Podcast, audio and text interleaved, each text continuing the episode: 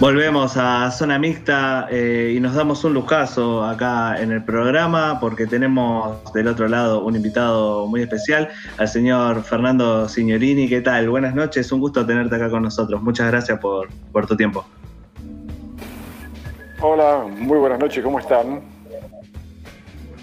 Excelente, excelente, muy, muy contento de poder hablar con vos, profe, eh, acá en Zona Mixta estamos, estamos muy contentos.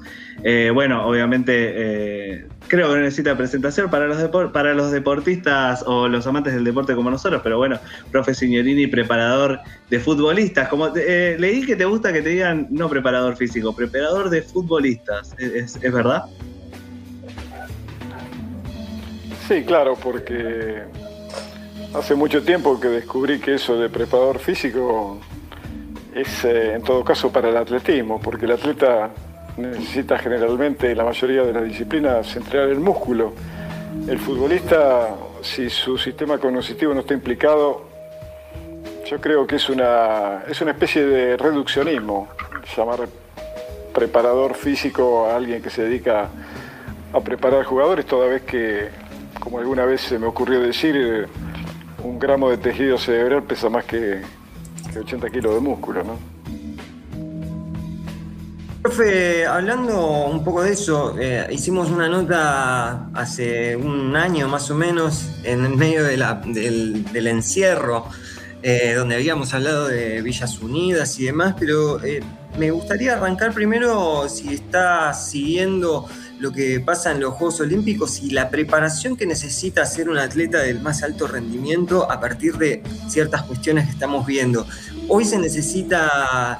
Em, ¿cómo, es la preparación que requiere el, deportista que participa en, en este tipo de certámenes? Bueno, hay que puntualizar antes que nada que son disciplinas muy distintas sea en el atletismo, porque hay, hay velocistas, hay mediofondistas, hay fondistas, saltadores, lanzadores. Eh, cada uno requiere, como cualquier deporte, eh, la especificidad, ¿no? Para manejar los estilos de la mejor manera y, en otras disciplinas también. El entrenador, no sé, el jugador de vóley necesita sobre todo jugar al vóley, el de básquet al básquet.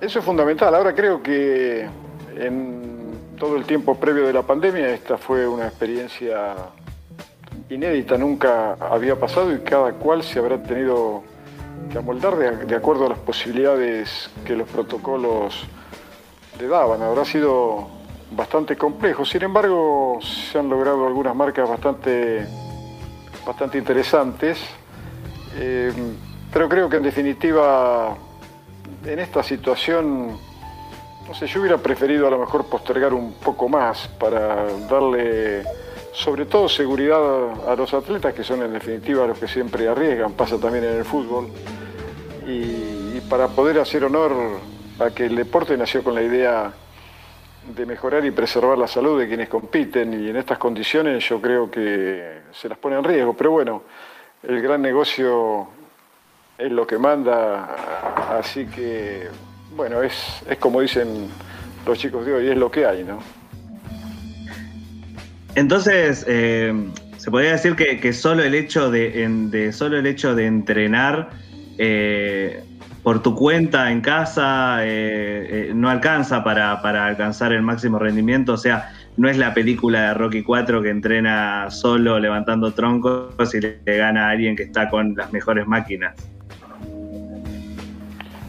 No, no, no, eso, eso es distinto, ¿no? Porque pero vuelvo a insistir, eh, depende de la disciplina. Por supuesto que un fondista en su, casa no podría correr 42 kilómetros, salvo porque tenga un jardín muy amplio, ¿no? Un velocista tendría que ser exactamente lo mismo. Además no es lo mismo correr en, en estas pistas que ahora son ultra sofisticadas, con un mayor grado de elasticidad con calzados que también están haciendo enojar a los recordman anteriores porque, bueno, ellos no tenían esos adenatos tecnológicos, pero creo que en ese sentido cada cosa en su lugar. El futbolista debe entrenar en un campo de fútbol, el atleta en la pista, ¿cómo, cómo haría, por ejemplo, un, saltador en alto o un saltador en largo o alguien que arroja, el martillo o el disco dentro de su casa. Creo que la especificidad es fundamental y en ello están incluidos absolutamente todos los requisitos que cada deporte y cada deportista necesita. Profe. Diego. Sí. Perdón, justo, justo le di el pase a Diego. Sí, Fernando, te quería hacer una consulta cuando hablabas acerca de la especificidad, ¿no? Eh, yo recuerdo más en el plano, lo que más vos sabés y te competes en relación a al entrenamiento de jugadores de fútbol. Pensaba en el caso de, de o el caso de, Román, de Román Riquelme, también podemos pensar hasta el caso de Diego, de jugadores, bueno, de, ese tipo de jugadores con ciertas características técnicas distintivas, ¿no? Este, dentro de la cancha. Yo recuerdo que creo que era con con el Indio Solari cuando Bochini estaba en Independiente y que entrenaba menos tiempo, o iba una o dos veces por semana, o hacía trabajo diferenciado. Creo que Román hacía lo mismo con Bianchi o con, o con Basile. Recuerdo el problema que tuvo Román Riquelme con Falcioni, que lo hacía entrenar, este, entre comillas, digamos, como un animal, forzándolo y hasta prácticamente haciéndolo, este, hasta quizás corriendo riesgo de lesiones, ¿no? Digo, entonces ahí la pregunta sería la siguiente. ¿Cómo es, eh, me gustaría indagar, si podés, eh, acerca de la relación que, de cercanía que creo yo, es una pregunta, en realidad debería tener el entrenador, el, el entrenador de jugadores de fútbol, hasta qué punto es importante eso de conocer, de saber, este, de, saber físicamente, lógicamente, y de saber también emocionalmente, psicológicamente, y también tener en cuenta cuál es la posición en la que juega. Es decir, el entrenador de jugadores también tiene que saber, creo yo, pienso, y es una pregunta también de fútbol. Esa sería la pregunta, perdón porque son muchas preguntas en una, no sé si se entendió, Fernando. Sí, vamos a tratar de, de desovillarlo. Sí, por supuesto, alguien que entrena futbolista tiene que saber de fútbol. Lo que pasa que, bueno, que tal vez sea la única disciplina deportiva en la que uno puede hacer todo mal y te puede salir todo bien.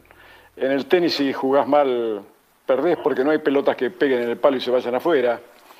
En, el básquet si jugás mal también. Pero el fútbol, a lo mejor, mira, alguna vez charlando con Martín Palermo le decía cómo será de misterioso este juego que un goleador de raza como vos erró tres penales en un mismo partido, pero después hizo un gol de cabeza desde la mitad de la cancha. El conocimiento es fundamental, pero también el conocimiento del jugador. El problema del fútbol que es un deporte de conjunto, pero formado por individualidades. Entonces, como alguna vez le dije a Diego en los comienzos, si querés que te ayude, te tengo que conocer.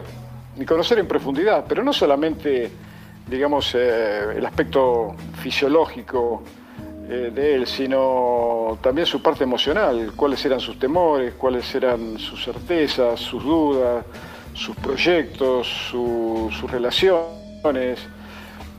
Eso es mm, decididamente, creo que trascendental. Creo que lo físico en ese sentido puede quedar en un segundo plano porque cuando el, de acá arriba quiere el resto responde, pero si lo de arriba está... Bueno, a usted le debe pasar en la vida de todos los días. Eh, somos casi cautivos de los estados de ánimo. Una buena noticia, si estás mal físicamente, te puede, te puede hacer explotar con un gran rendimiento.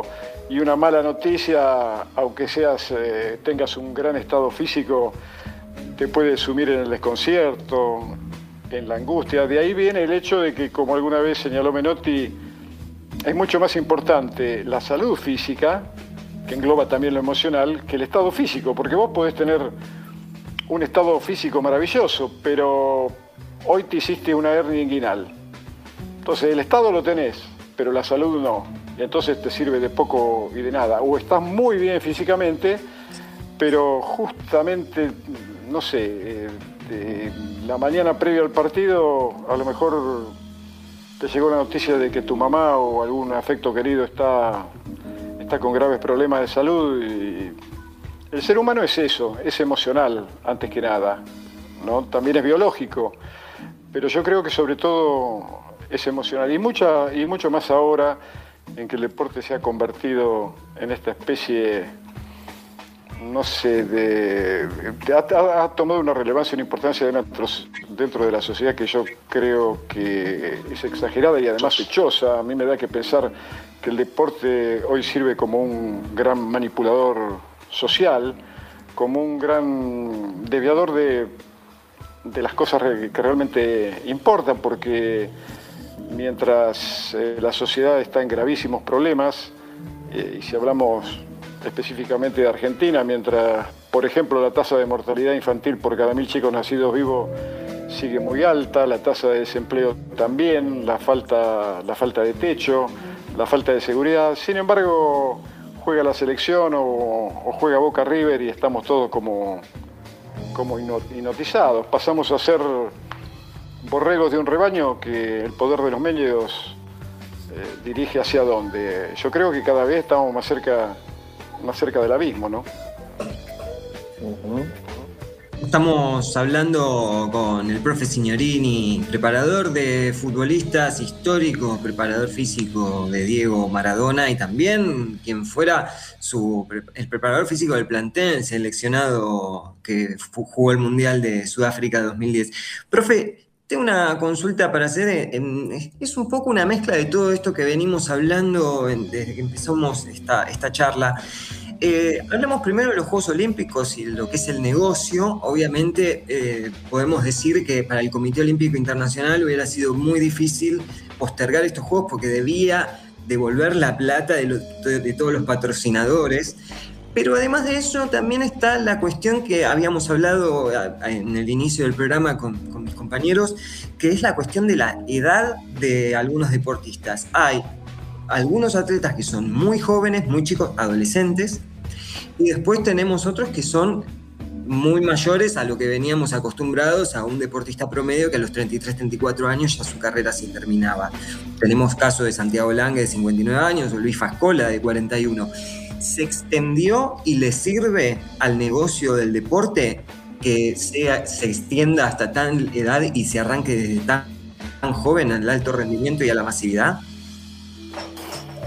Sí, bueno, de hecho las expectativas de vida en el mundo han aumentado. Antes creo, hace 50 años atrás, creo que estaba en los 47 años y hoy ya casi se llega a los 75 y 80. El adelanto de, algunas, de algunos patrones ligados a las ciencias deportivas, a la alimentación, al buen descanso, a la recuperación después de los esfuerzos, hacen que, y una vida ordenada, por supuesto, hacen que los atletas puedan permanecer mucho más tiempo en grandes, en grandes niveles de rendimiento. ¿no?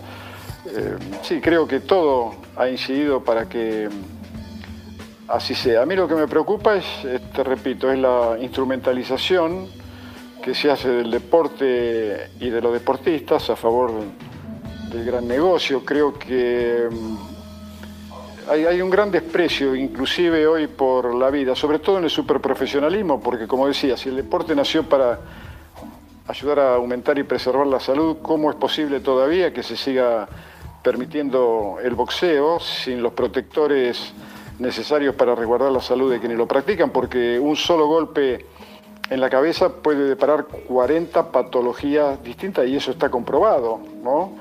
Eh, sin embargo, en la UFC, eh, las mujeres y los hombres, adentro de una jaula que hace recordar, o mejor, es una nueva y más perversa y sanguinaria versión del circo romano, eh, ponen en riesgo sus vidas dicen para labrarse un futuro mejor. No sé qué futuro mejor se pueden labrar cuando terminan con la cantidad brutal de, lesiones gravísimas. Entonces, cuando uno entrena lo mismo, si entrenas a un chico de 8, 9, 10 años o de 20 o 25, sí, tenés que pensar en ayudarlo a estar de la mejor manera, pero tenés que pensar en el hombre de mañana. Yo recuerdo que la mayoría de los jugadores de fútbol que bueno, han dejado hace años de jugar, hoy tienen serios problemas eh, en las articulaciones, serios problemas eh, lumbares, dolores de todo tipo.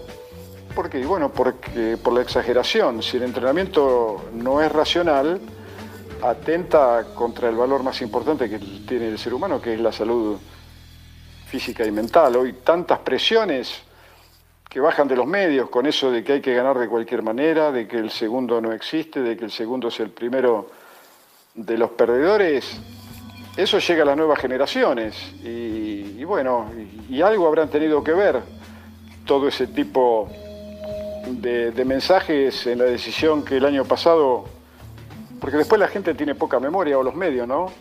Eh, el año pasado un chico de Aldosivi de Mar del Plata de 19 años y otro de Colón de Santa Fe de 16 tomaron la misma decisión, la de quitarse la vida con un disparo en la sien porque habían dejado de ser convocados en sus equipos.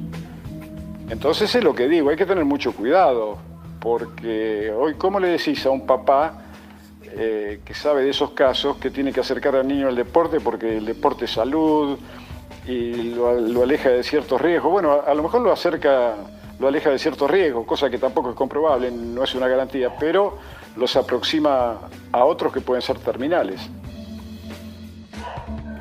Fernando, justamente sobre esta cuestión de, la, edad y de, la gente tan joven eh, participando, eh, antes hablábamos con los chicos del programa de eh, los casos de gente muy joven ya compitiendo en los Juegos Olímpicos. ¿Se puede estar preparado a la edad de 14, 15 años para participar en un evento de la magnitud de los Juegos Olímpicos? No desde lo físico, sino más que nada de lo mental, como contabas vos. Bueno, ocurre en, algunas disciplinas, por ejemplo, la gimnasia, los, gimnastas, sobre todo las gimnastas, ¿no? Que a esas edades tienen un cuerpo mucho más maleable, que les permite hacer toda esa serie de, de, maravillas cinéticas que en edades más avanzadas sería imposible. Eh, pero claro, el problema es el mañana. Hace poco hubo una película, creo que se llama Atleta A, no sé si la vieron, en la que comenta en el caso de muchas chicas de 14 y 15 años que, eran abusadas sexualmente y explotadas de una manera brutal por sus entrenadores.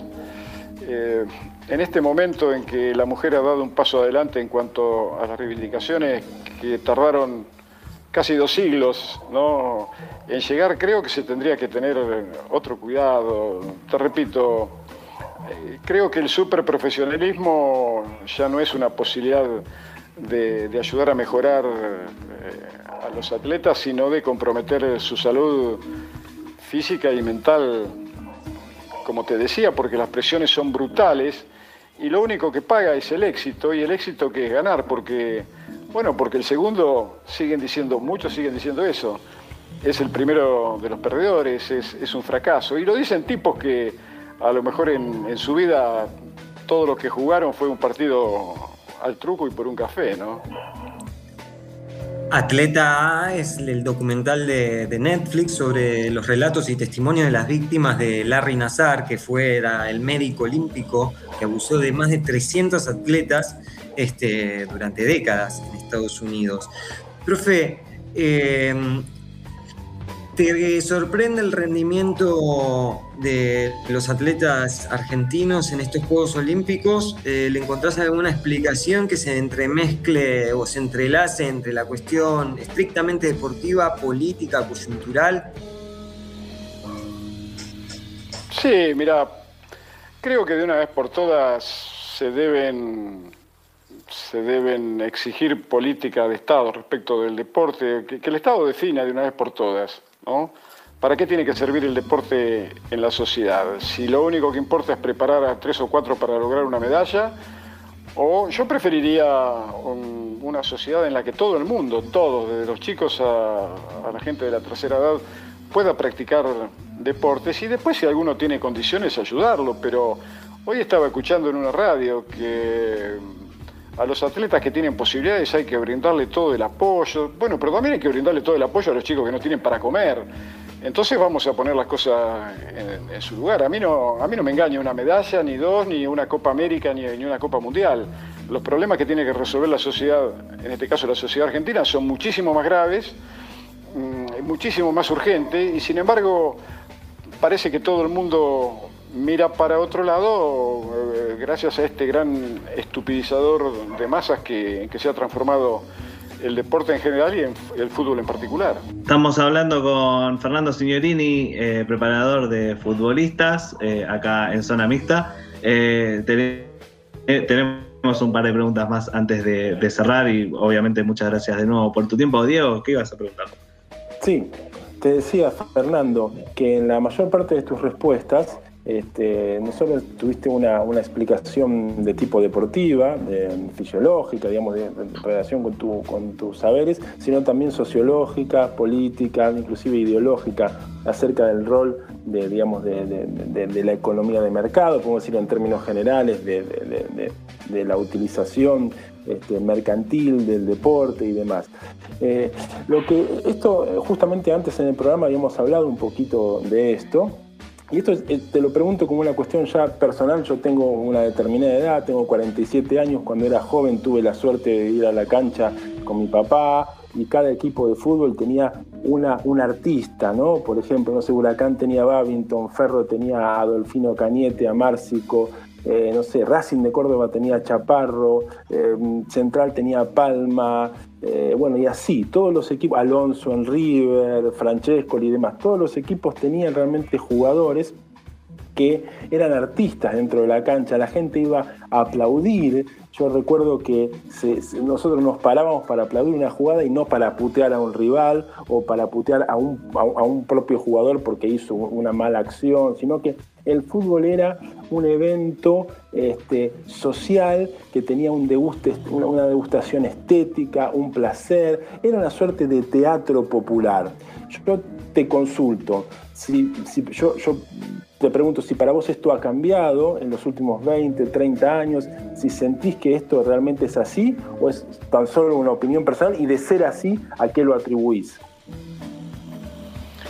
Mira, Diego, hay algunas, varias razones, pero yo creo que una es fundamental. Si yo estoy absolutamente seguro que, por ejemplo, no sé vos, pero tu papá, si le gustaba el fútbol cuando era chico, ocuparía el mismo tiempo que ocupaba y que me han comentado, por ejemplo, qué sé yo, Diego, el Pato Filiol, el Burrito Ortega, Juan Romar Riquelme o Carlitos Teve. Eh, el único entretenimiento, porque no había otra cosa para desear que no fuera jugar, y generalmente se jugaba al fútbol. Si en aquella época tu papá hubiera tenido eh, los adelantos tecnológicos, la PlayStation de hoy, seguramente, o, esos jugadores lo hubieran tenido, no hubieran sido lo que llegaron a ser.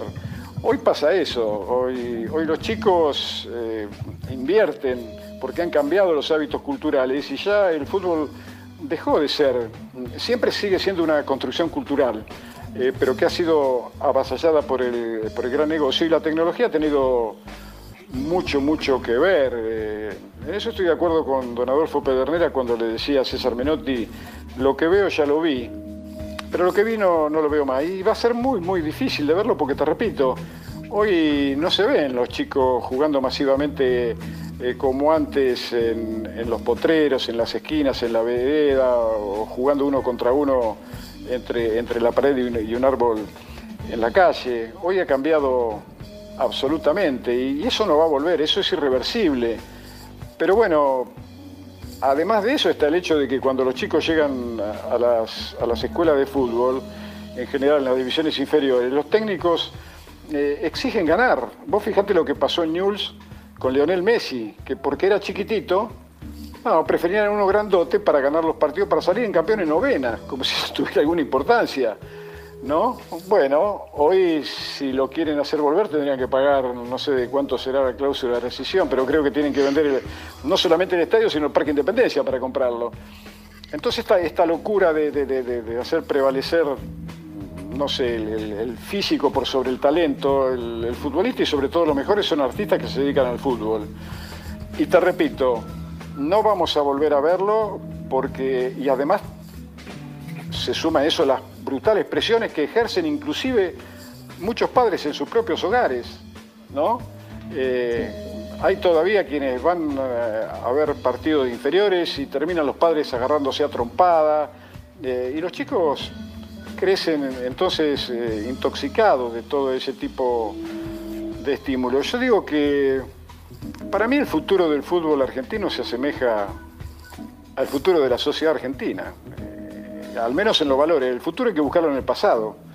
Un pasado que nos hizo conocidos, reconocidos, admirados, eh, imitados y, a veces envidiados en el mundo entero, y no solamente en la faz deportiva, sino también como, como nación. Pero bueno, ese es un modernismo que ha llegado, creo, con, con el objeto de transformarnos en, masa, pero además de un exasperado individualismo en el que si a mí me va bien, eh, ¿qué me importa el otro es una cuestión, creo, de, raíz eh, sociopolítica y hasta filosófica.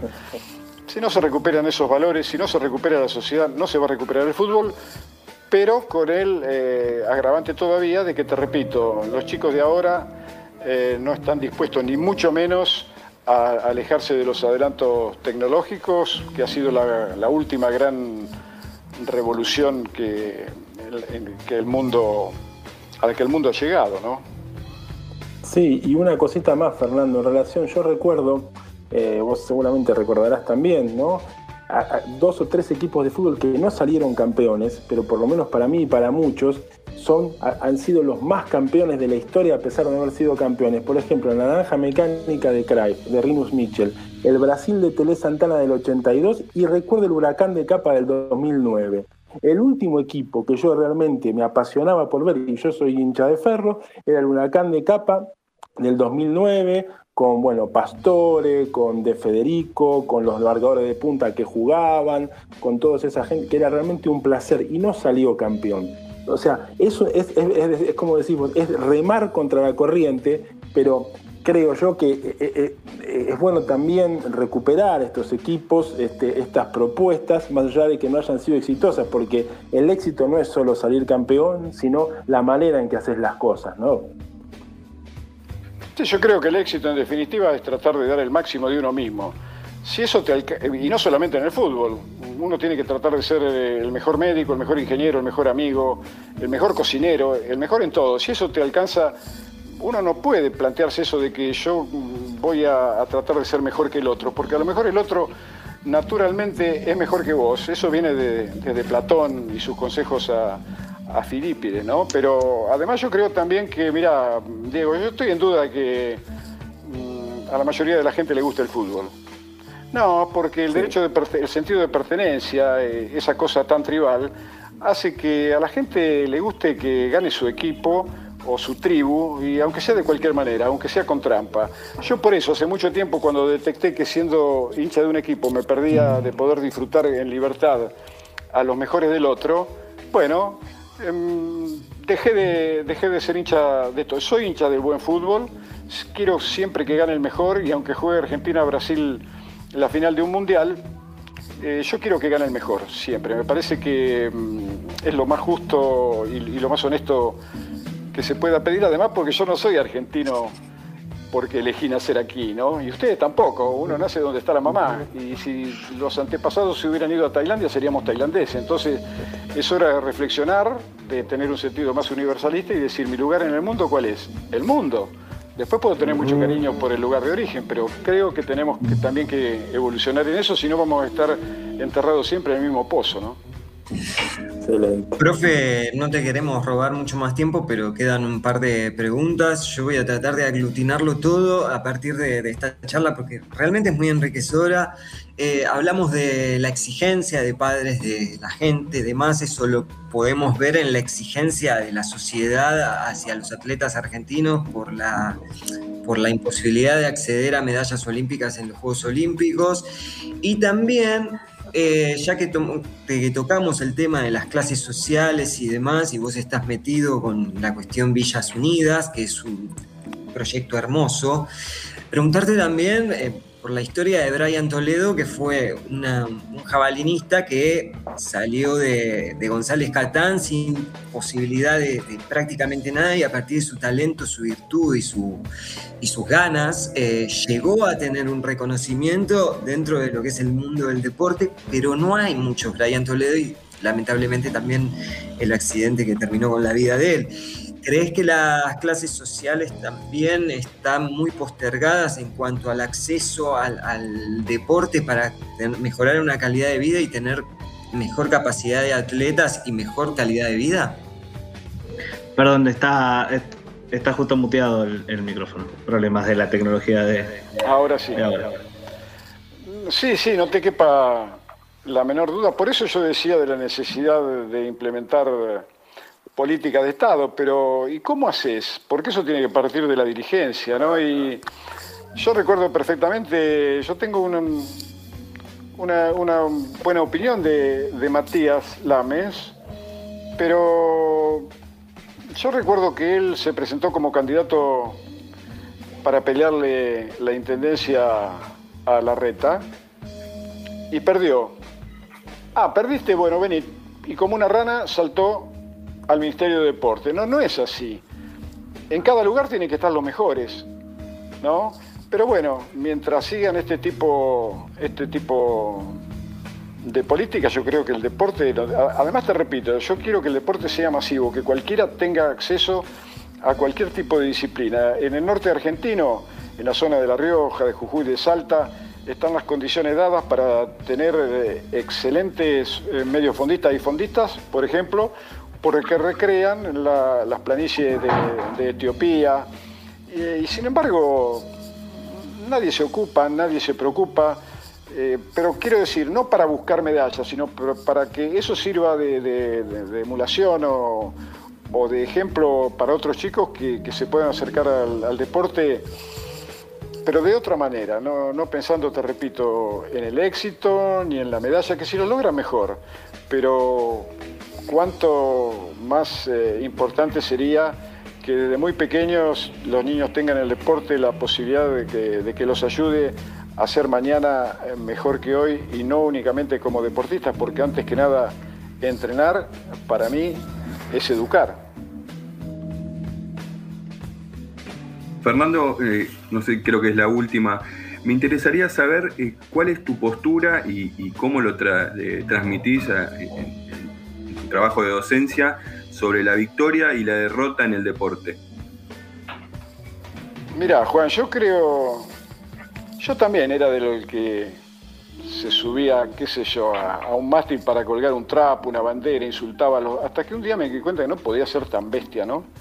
Y gracias a mis profesores me llegaron, me llegaron buenos libros, me llegaron teorías filosóficas de grandes pensadores, en las que hasta hoy en día sigo involucrado. Yo prácticamente todos los días escucho esos videos audio de, qué sé yo, de Feynman, um, de, José Pablo, ¿eh? De José Pablo.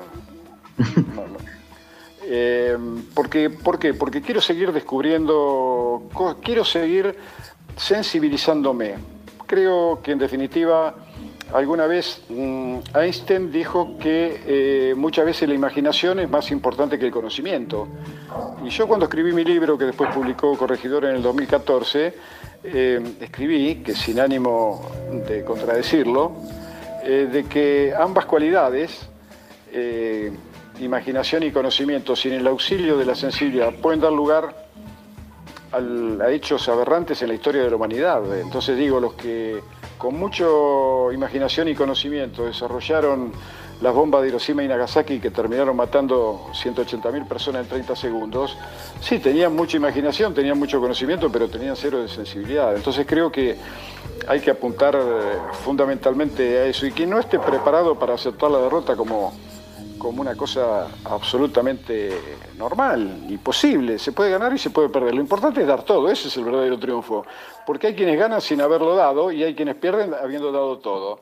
Entonces creo que hay que apuntar a eso, pero hay que, hay que cambiar el paradigma que se persigue en la sociedad moderna y sobre todo te digo, con muchos colegas de ustedes, un, más o menos un 95% que son, sinceramente, son tipos muy miserables que le hacen ellos y los productores y los dueños de, los medios, porque los, disfrazan de saco y corbata para hacerlo más creíble, pero no hacen más que, denunciar el patetismo de los que están hechos. Y por un poquito de imagen y, un poquito de dinero, en, definitiva, siguen siendo eh, los, esclavos que están a las órdenes de los amos, ¿no? Y terminan siendo, siendo lo que son fundamentalmente un obstáculo importante por las eh, influencias tan nocivas eh, que hacen llegar a quienes no están preparados por pensar por sí mismos y piensan por lo que, bueno, por lo que dicen ellos.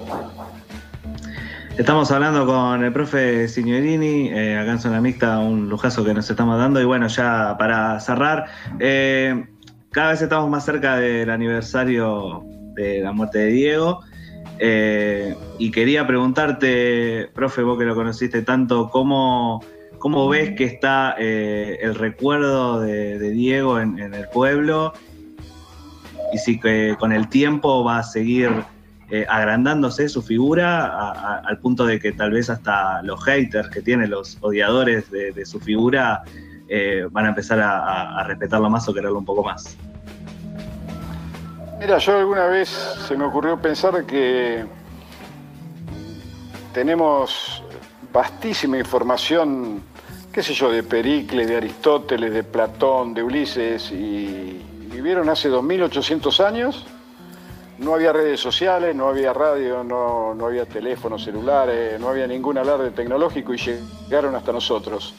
Yo creo que Diego en el recuerdo va a ser inmortal hasta el último sol, dentro de 10.000, bueno, si la estupidez humana no es tan, tan grande y permite que la humanidad siga avanzando. Yo creo que hasta, hasta el último día en este planeta, no sé si el hombre después se escapará hacia algún otro, y en algún otro se seguirá hablando de él. Después aquellos que, qué sé yo, que hablan con, tanta irrespetuosidad de un chico que salió de donde salió. Eh, claro, si uno lo sigue a la nata, yo, a Leuco, o a Feynman, o a Babi Checopar, descubre también que, sí, sinceramente, el ser humano es imperfecto y algunos son brutalmente imperfectos, ¿no? Muchas gracias, profe, por, estar acá con nosotros, por, tu tiempo eh, acá en Zona Mixta. Bueno, chicos, para todos un, abrazo, pero impregnado en gel. Y, una, lleno, lleno de tréboles de cuatro hojas para todos, porque necesitamos mucha suerte para salir de esto. ¿eh? Hasta pronto. Profe, muchísimas La verdad, la verdad que un lujo que nos damos eh, acá en el programa. Estaríamos hablando toda la noche, obviamente, pero el tiempo en la radio es tirano, así que vamos a ir a una pequeña tanda, a una pequeña cancioncita para acomodarnos un poco y ya nos despedimos de Zona Mixta.